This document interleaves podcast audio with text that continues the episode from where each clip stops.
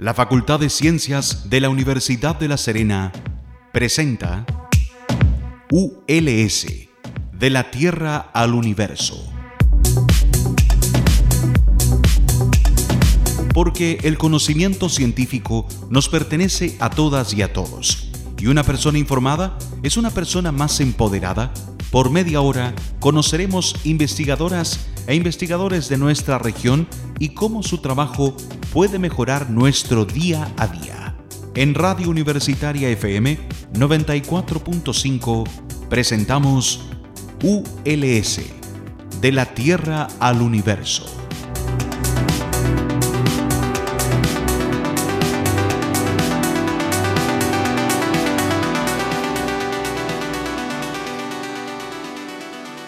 Muy buenos días a todas y todos, mi nombre es Marcela Gatica y les doy la bienvenida aquí a un nuevo programa de ULS de la Tierra al Universo aquí en su radio universitaria. Y el día de hoy vamos a hablar de un temazo que no sé si ustedes sabían, pero eh, tenemos escolares de nuestra región, en diversas partes de la región en realidad, que, que realizan actividades que tienen un impacto directo en la ciudadanía a través de la ciencia y específicamente bueno, la ciudadanía y en nuestro ambiente, mejor dicho, a través de la ciencia. Y hoy día tengo una tremenda invitada, eh, la destacada, destacada, en realidad es un honor para mí estar conversando hoy día con la profesora Amanda López, que nos va a contar acerca de una tremenda labor que realiza con sus estudiantes en el humedal El Culebrón, que está aquí en Coquimbo. Amanda López, ella es profesora de Biología y Ciencias Naturales, formada aquí en la Universidad de La Serena, así que vuelve a su casa para, para esta entrevista. Ella actualmente docente de la escuela Guillermo Cereceda Rojas de San Juan de Coquimbo. Además, yo no sé a qué hora ella hace todas, todas estas cosas, tiene un tremendo currículum porque ella eh, tiene un magíster en desarrollo curricular y proyectos educativos y también actualmente es estudiante de la Pontificia Universidad Católica de Valparaíso porque está haciendo un magíster en didáctica de la ciencia experimental. Oye, enorme. ¿Cómo estás, Amanda? Muy buenos días. Muy buenos días, muchas gracias Marcela por invitarme. Eh, siempre es un honor y agradezco la instancia de poder compartir el trabajo que estamos haciendo. Bien, como bien tú dices, a veces se desconoce un poquito el trabajo de los estudiantes. Tenemos un grupo de estudiantes importante que trabaja en desarrollos de proyectos hacia la ciudadanía, en dar a conocer espacios o entornos naturales, medioambientales, que no son temas que son ajenos a nuestros estudiantes nuestros niños también tienen conciencia eh, de su entorno, ¿no es cierto? Y justamente a partir de eso es que, como tú bien dices, yo soy docente de la Escuela Guillermo Cereceda y en la Escuela Guillermo Cereceda a partir del año 2014 es que estamos desarrollando talleres y academias de corte medioambiental. Y partimos entonces el año 2014 con un grupo de niños de la Academia de Ciencias que se interesaron por la temática del humedal y a partir de ahí todos los años hasta, hasta este año se ha ido generando grupos que han ido desarrollando esta temática, que es el conocer primero su entorno, después pasamos por una etapa de saber qué es lo que sabe la ciudadanía al respecto, después eh, cuál es la percepción de la ciudadanía respecto al humedal El Culebrón, eh, que es además un humedal muy importante porque es un humedal que está ahí inserto, visible, eh, claro. visible, inserto en pleno Coquimbo y que todos hemos pasado alguna vez por ahí y lo hemos visto, pero ¿cuánto conocemos de eso? ¿O qué es lo que sabemos respecto al humedal? Eso es un trabajo que han ido haciendo los estudiantes, el reconocer cuál es la visión de la ciudadanía respecto a este humedal y qué pueden hacer ellos para generar un espacio de conciencia, de cultura, de apropiación cultural. Como te contaba, inicialmente los primeros grupos que se desarrollaron en esta academia, que hoy día ya, yo sinceramente ya no le digo academia, esto ya pasó a ser un programa ah, escolar de investigación, ¿no es cierto?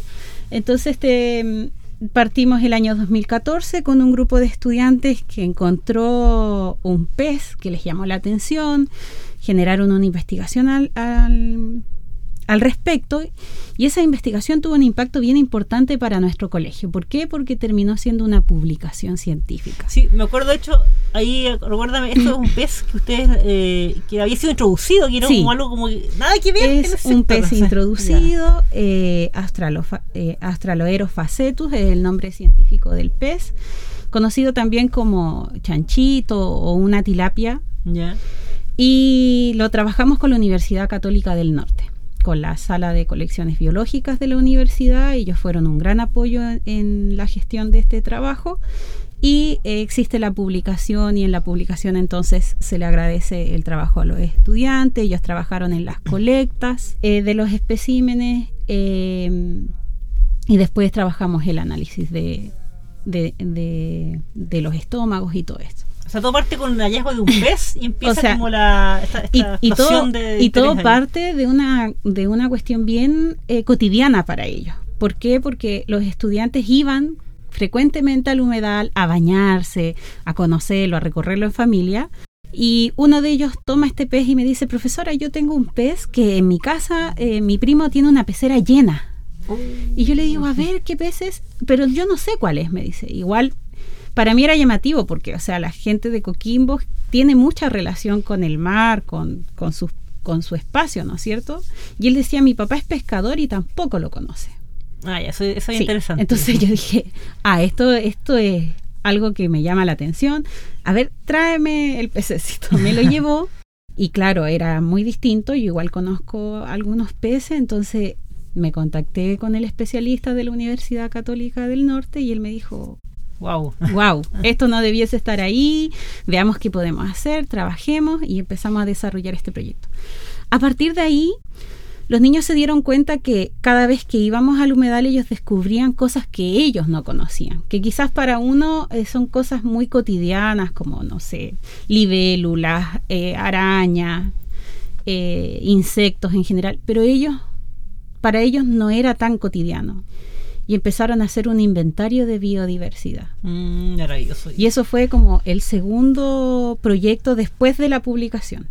Y cuéntame, un paréntesis para, eh, para que imaginemos también ahí que nos escuchan en la casa, ¿de qué edad estamos hablando? ¿De qué edad tienen tus niños y niñas? A ver, eh, la academia eh, es bien integrativa en realidad, es bien diversa. La academia, como horas así dadas por el colegio, es desde quinto a octavo básico. Ya. Sin embargo, siempre hemos tenido el alumno que tiene la hermanita más pequeña, que, tiene que andar con ella. Entonces también hemos tenido niñitos hasta de segundo básico, tercero, y que van a los terrenos con nosotros y que se la disfrutan. Y que les gusta mucho el compartir el, eh, el espacio ese. Y actualmente nuestra, nuestra escuela también ha resignificado el tema de enseñar la ciencia y hoy día eh, es muy importante para nosotros el impartir la ciencia desde las primeras edades. o sea, eh, las educadoras en párvulos han integrado los programas de PIPE, de Explora. Eh, yo hago talleres desde primero básico, ya no, no solamente hago de quinto a octavo, lo que ha sido un tremendo desafío, porque como tú bien nombraste ahí, yo soy profesora de Biología y Ciencias Naturales, formada aquí en la universidad, para estudiantes más grandes, ¿no es cierto? Entonces, ahí he tenido que desarrollar toda mi, habilidades. todas mis habilidades. Eh, tuve que sacar a relucir toda la parte maternal, igual que uno tiene que tener con los más pequeños, que es muy distinto a, trabajar con los más grandes. Pero para los niños de esas edades me gusta trabajar con ellos porque todo es nuevo. Mm. Todo es un descubrir, un fascinarse, un querer defender, eh, no sé, por contarte algo, trabajamos con los niñitos de segundo básico el tema de la sequía y ellos hicieron una campaña y protestaron adentro de la escuela que querían proteger el agua y que querían que toda la gente cuidara el agua. Entonces cuando tú generas esas instancias donde llevas a los niños a ser actores críticos de procesos o de fenómenos naturales y de cómo la sociedad tiene que enfrentarlo, entonces tienes el trabajo hecho. Y cuéntame, antes que se nos vaya este primer bloque, te quiero preguntar, ahí, ¿cómo lo hacen ahí ustedes como, como, como escuela, como institución? Bueno, recuerdo a la audiencia que estamos conversando con la profesora Amanda López, quien es eh, docente de la escuela Guillermo Cereceda Roja de San Juan de Coquimbo. Y te pregunto porque yo sé que también un tema que a veces pasa en el mundo de la docencia escolar es que tienen el currículum como bien extenso, de afuera un poco, entonces de repente, de repente ya es un tema, por ejemplo, abordar todo el currículum, ver cómo se va a hacer, conversar entre las distintas asignaturas, ¿cierto? Ojalá, potenciar algunos temas. Y a veces, por ejemplo, las horas de academia científica, que yo, tú ya me decías que es un programa ya en realidad, u otras horas van quedando muy casi que a la voluntad de repente de, los profesores tiempo, o el tiempo libre, porque no, de repente no les da mucho tiempo. Entonces, ahí imagino que también, como tú decías, si esto ya es un programa, asumo que es una política como del colegio ya, de la escuela, perdón, en este caso, de potenciar el tema hacia allá. O sea, como que hay un, un cambio, imagino, en los tiempos que se asignan a esto, porque o es todo tiempo libre también. Eh, una mezcla ahí. Hay un poquito de todo, ¿ah? porque sí, efectivamente yo tengo asignadas horas de taller, que es parte de las políticas de la escuela. La escuela tiene eh, tres o cuatro talleres anuales en donde busca el desarrollo de habilidades en los estudiantes, habilidades musicales, habilidades del lenguaje, habilidades artísticas, deportivas y las científicas. Ya. ¿Ya? Y tengo horas de academia. Sin embargo, eh, con la amplitud de los proyectos en los que estamos trabajando con los estudiantes, esa hora siempre se nos hace corta, escasa. Y ahí también entra un poquito la voluntad, porque igual los estudiantes a veces tú los ves tan emocionados, tan motivados, que ¿cómo les voy a cortar el, hilo? O sea, ¿cómo, ¿cómo, les voy a cortar su inspiración y decirles, ¿saben qué chicos? Yo lamentablemente tengo una hora y nos vamos a restringir a esa hora. O sea, yo he ido a terreno con ellos y me he pasado la tarde, por ejemplo, en terreno y sin embargo yo tengo una hora para hacerlo. Entonces ahí igual juega un poquito el rol eh, las voluntades. No es algo que, que, que yo crea que tiene que ser obligación de los profesores trabajar siempre por las voluntades debiesen haber quizás políticas o diseños educacionales donde esto no pase por las voluntades y sí sea un tema más bien normado, ¿no es cierto? Porque hoy día todos somos testigos de la cantidad de eh, fenómenos naturales que requieren de atención. ¿Y por qué no darles la atención desde la escolaridad? Porque mismo al fin y al cabo, estos ciudadanos que estamos formando son los tomadores de decisiones del futuro. O sea, nosotros es nuestro tiempo de tomar algunas decisiones. Algunos profesores ya están retirándose del sistema, pero quienes finalmente van a tener un impacto directo en lo que pase de aquí a 30 años, 20 años más, son nuestros estudiantes. Claro. Entonces esto debiese estar incluso más normado ministerialmente. Sí, ese, mira, ese es un tema que quiero justamente que lo sigamos andando, pero tenemos que hacer ante un break musical. Vamos a ir con un grupo que tú nos trajiste aquí con un grupo anglo. Y para quienes, yo no lo conocía tampoco, así que para quienes ahí nos escuchan, les, vamos a presentar el grupo Black Pumas, eh, los Pumas negros, con la canción Colors, o bueno, Colores. Vamos y volvemos.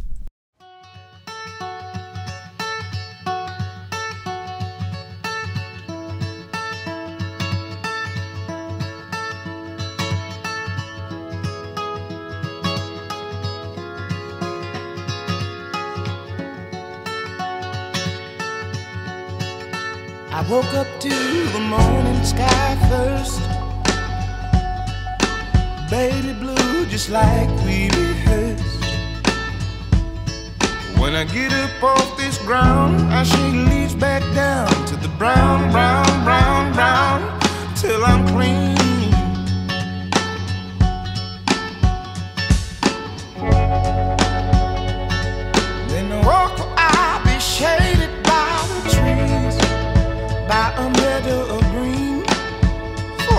out of my.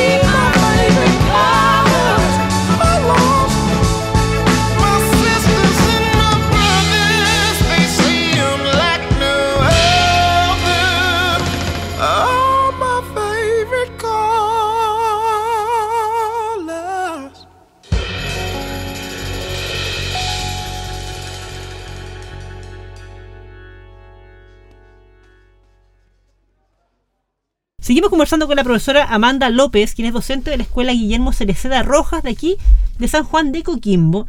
Ella además tiene un magíster en desarrollo curricular y proyectos educativos y actualmente también es estudiante del magíster de didáctica de la ciencia, eh, ciencias experimentales de la Pontificia Universidad Católica Valparaíso. Y bueno, ella es profesora de biología y ciencias naturales de formación, formada aquí también en la Universidad de La Serena, así que hoy día vino de vuelta a su casa de estudio a contarnos acerca de un tremendo trabajo que están eh, perdón, llevando a cabo con sus estudiantes desde el año 2014, que tiene que ver con el conocimiento, protección, eh, promoción también del conocimiento y estudio de la ciencia a través de la, ¿cierto? de la experiencia en el humedal El Culebrón en Coquimbo. Este es un trabajo enorme, enorme, que de hecho ya nos contaba la profesora que ya, ya no es una academia científica, sino que es un programa, ¿cierto? Que incluso han publicado estudios científicos en colaboración con algunas universidades, así que esto ya ha crecido mucho. Mira, y hay un tema, Amanda, que quería tomar, que me interesó mucho, que tiene que ver con que, bueno, tú hablabas un poco de cómo esto se gesta de, el punto de vista de cómo el colegio crea, ¿cierto? Esto ya como una, una forma de enseñar la ciencia, ¿cierto? No solamente una academia como mencionaba, sino que hay todo un programa ahí porque hay que dedicar tiempo a esto. Y tú, hay algo que me llama la atención que, que tú mencionabas que hay, una motivación enorme en los niños y niñas, ¿cierto? Los estudiantes que, ustedes ven. Y te quiero preguntar, ¿cómo se logra ¿Cómo se logra eso, esa magia un poco? Porque yo imagino que, lo que yo entiendo muy de afuera, yo no soy, no soy de la área de la pedagogía, pero entiendo que finalmente las experiencias, lo que va a tu emoción es lo que te marca. O sea, uno se acuerda de una canción de un comercial de infancia, de repente yo no me acuerdo, no sé, de química orgánica en la universidad. Mm. la emoción, es, esa, esa, esas experiencias son las que te marcan. ¿Cómo logras ese interés en los niños y niñas? O sea, tú nos contabas cómo partió esto por un descubrimiento de un pez que no debía estar ahí, que un estudiante lo, se llevó a su casa. Pero ¿cómo logras y que esto persista en el tiempo? Que, lo, que los estudiantes se motiven por aprender y, y además se, vinculen con, con, esto que es parte de, su medio también. Eh, muy buena pregunta. Creo que tiene que ver mucho con, como tú dices, las emociones, pero también con entender que nuestros niños, si bien yo soy profesora de ciencia, eh, no quiero tener niños científicos, 100%. Yo quiero eh, formar ciudadanos que estén preparados para cualquiera sea la elección que ellos tomen. Y por lo tanto, este programa no solo apunta a la ciencia pura, sino que apunta al desarrollo de otras habilidades, como por ejemplo, eh, nuestro trabajo más reciente es un documental. ¿Le puedes recordar el nombre para que la gente lo vea ahí? Este es un documental que está en YouTube. Ah, lo pueden buscar. Se llama Somos la voz del humedal. Un documental eh, científico en su, en su fondo, eh, elaborado por estudiantes y para la ciudadanía. Y tiene que ver con que en algún momento ellos dijeron, ya, si ya tenemos toda esta información, ya sabemos lo que la gente conoce del humedal, lo que no conoce, ¿qué hacemos ahora nosotros para darlo a conocer? Y así surge este, este documental escolar que... tremendo, Mira, yo estoy muy chocha, muy emocionada, estamos todos muy orgullosos del trabajo de, nuestros estudiantes, pero ahí como te decía, eh, existe una diversidad de estudiantes estudiantes que quizás ven la ciencia como algo muy, muy eh, fome, latero, la visión del laboratorio y el análisis de datos y números y fórmulas. Y eso, eso los espanta un poquito de, de lo que es la ciencia. Sin embargo, hoy día yo siempre les digo a los estudiantes, la ciencia no es la verdad absoluta, ni tampoco es una actividad que ustedes no puedan hacer. Es una actividad que lleva un trabajo de por medio y que eh, se liga al arte, se liga a, las comunicaciones, se liga a, todo. O sea, no es necesario ser científico neto para hacer ciencia. Claro. Eh, y por ejemplo, en este documental tenemos niños que se dedicaron a la elaboración del guion del documental y súper apasionados y quiero esto. Es un, trabajo enorme, es un trabajo enorme. Eh, entre todos planificaron cómo querían que se viera Después, eh, qué especie quería ser cada uno. O sea, en torno a lo que ya conocíamos, ya, yo quiero representar a esta especie, yo quiero representar a esta parte del humedal, yo quiero representar a esta parte del humedal. Y grabaron y borraron y hicieron ese ejercicio. Entonces, eh, grabamos también con eh, los audios en una sala cerrada, con micrófonos especiales. Entonces, ellos estaban muy emocionados e interesados en esa parte también, que es la audiovisual. Mm. Y eso mm, no quita que el trabajo sea menos científico, o sea, el trabajo es un documental escolar eh, de corte científico, pero que desarrolla otros intereses también en los niños.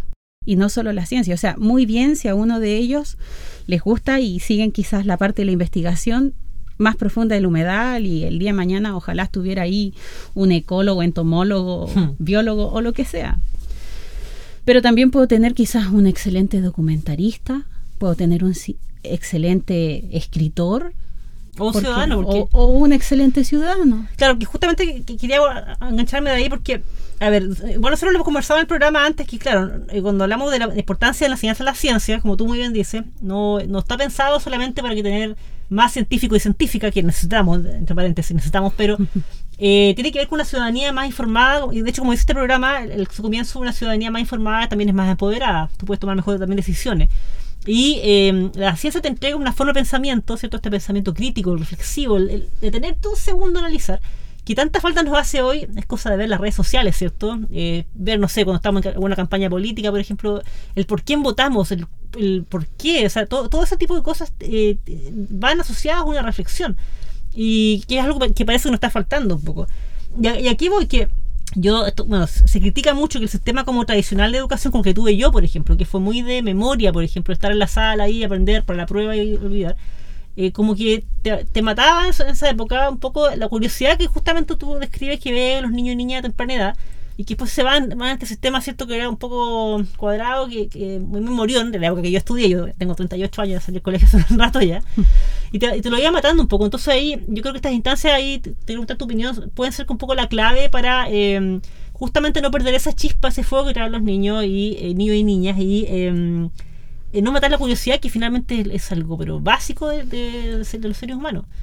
Eh, sí, sí, yo creo que hay algo bien importante que tiene que ver con dar los espacios dentro del aula para conocer los intereses de los estudiantes.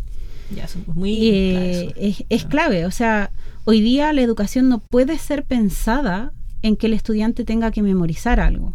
Pero lamentablemente, como tú bien dices, eh, hay un currículum bien extenso que es bien agobiante de repente para los estudiantes y para el docente. Pero eh, yo siempre pienso que hay formas, ¿no es cierto? O sea, a veces vale más darse un poco más de tiempo en algo que es donde los estudiantes realmente tienen su interés que, que pasar así de forma somera o por encima todo el conocimiento que los estudiantes tengan que memorizárselo y lean la página del libro tanto hasta la tanto y- Claro.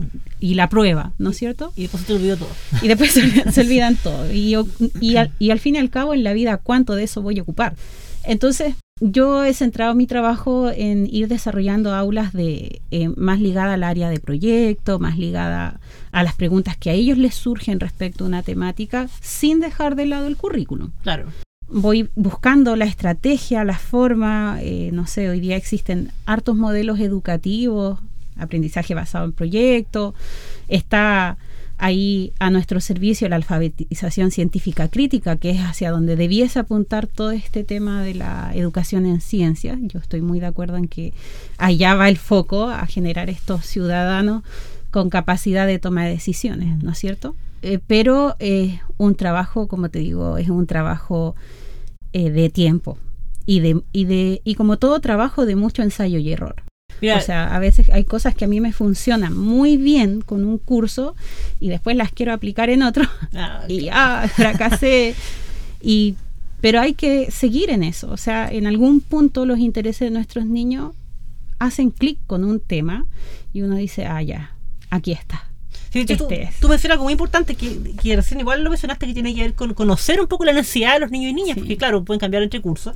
Mira, se nos va el programa, pero no, no puedo en el último minuto preguntarte y engancharme un poco de lo que tú estás mencionando, que tú hablas eh, de fomentar la- cierto de, de, el aprendizaje de la alfabetización, perdón, científica, cierto fomentar pensamiento crítico, hablas de to- todas estas experiencias que hacen en el humedal, que son en terreno, cierto, como los niños aprenden a través de la experiencia y que bueno, que siga apegado obviamente al currículum, pero eh, salirse de ese modelo clásico que yo tuve por lo menos en mi infancia, que era estudiar, ¿cierto? La prueba y, se me olvidaba todo después, ¿cierto? ¿Por qué te, lo, ¿Por qué te pregunto esto? Porque hoy día, al parecer, a nivel nacional, ¿ah? ¿no? esto es un tema global del país, ha habido, se ha notado en la estadística una baja en, en la- el interés de futuros estudiantes de estudiar pedagogía en, cual- en todas las áreas, entiendo. Por lo menos en ciencia entiendo que ha bajado en general.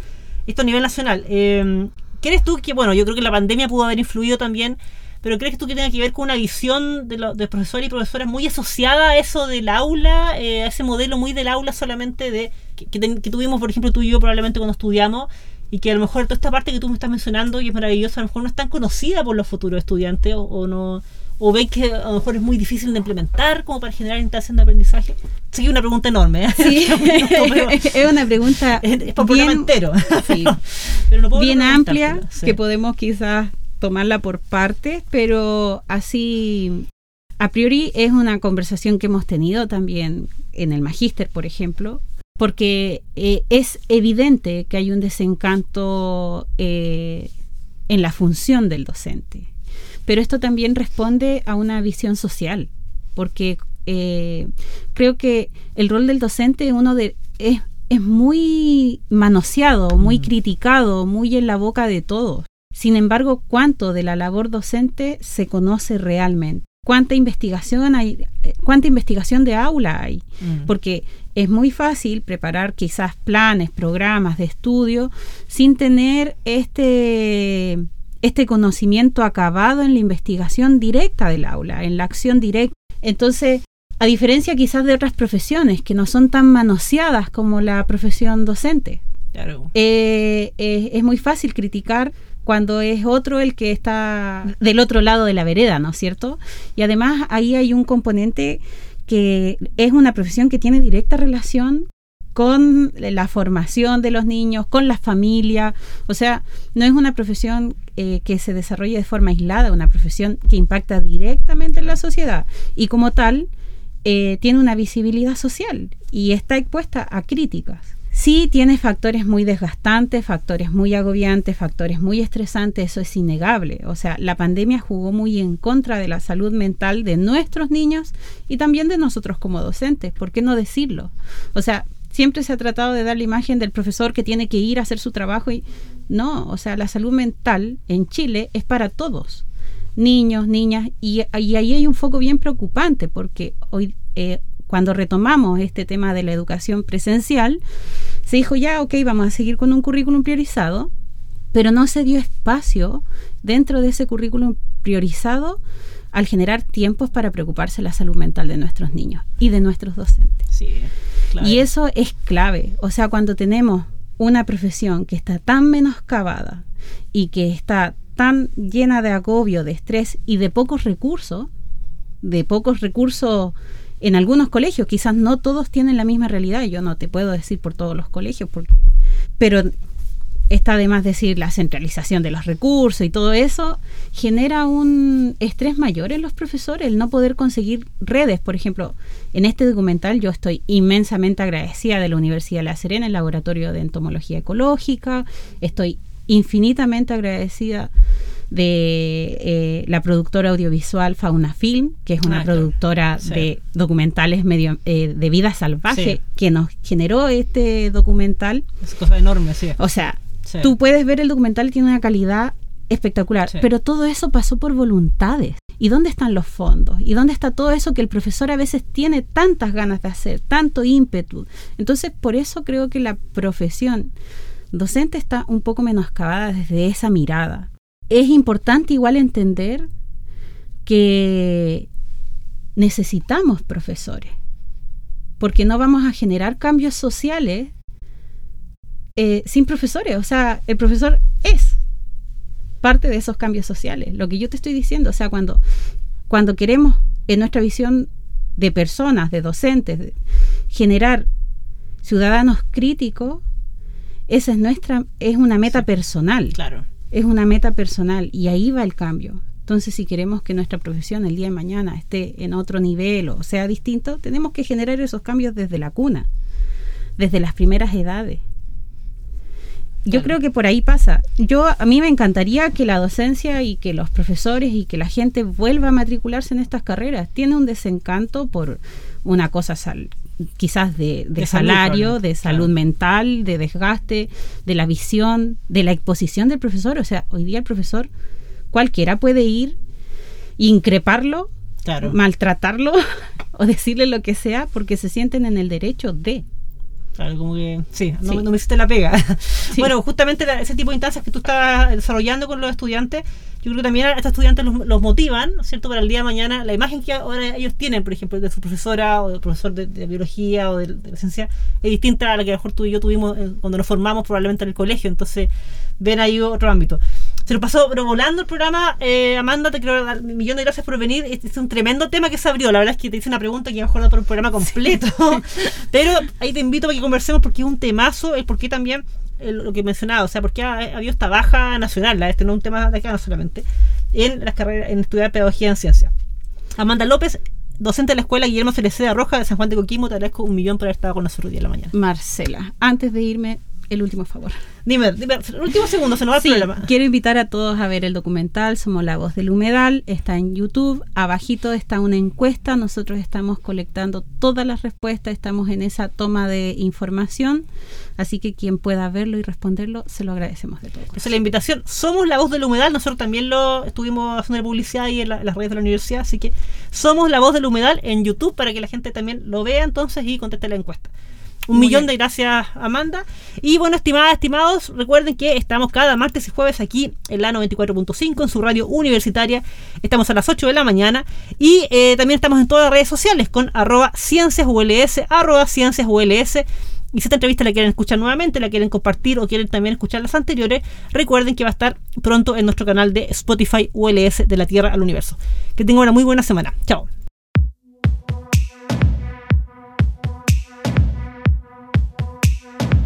La Facultad de Ciencias de la Universidad de La Serena presentó ULS, de la Tierra al Universo.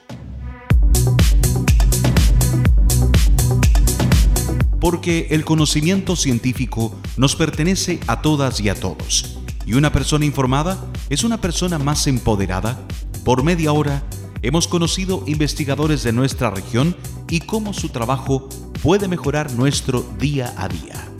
En Radio Universitaria FM 94.5 hemos presentado ULS, de la Tierra al Universo.